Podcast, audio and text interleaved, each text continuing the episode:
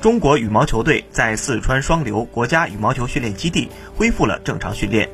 体能恢复成为重点。世界羽联已暂停了八月之前的比赛，接下来国羽将继续铁人计划，与隔离期后恢复体能的目标相结合，狠抓体能训练。为此，教练组每周都设置四千米、三千米、三百米乘五、四百米乘五、一千五百次双摇的测试。在一次体能测试时，女单名将陈雨菲举起了八十公斤的杠铃。对此，陈雨菲坦言。在隔离期间，虽然保持训练，但无法同正常训练的运动量相比。但他会把握好系统训练，提高自身水平。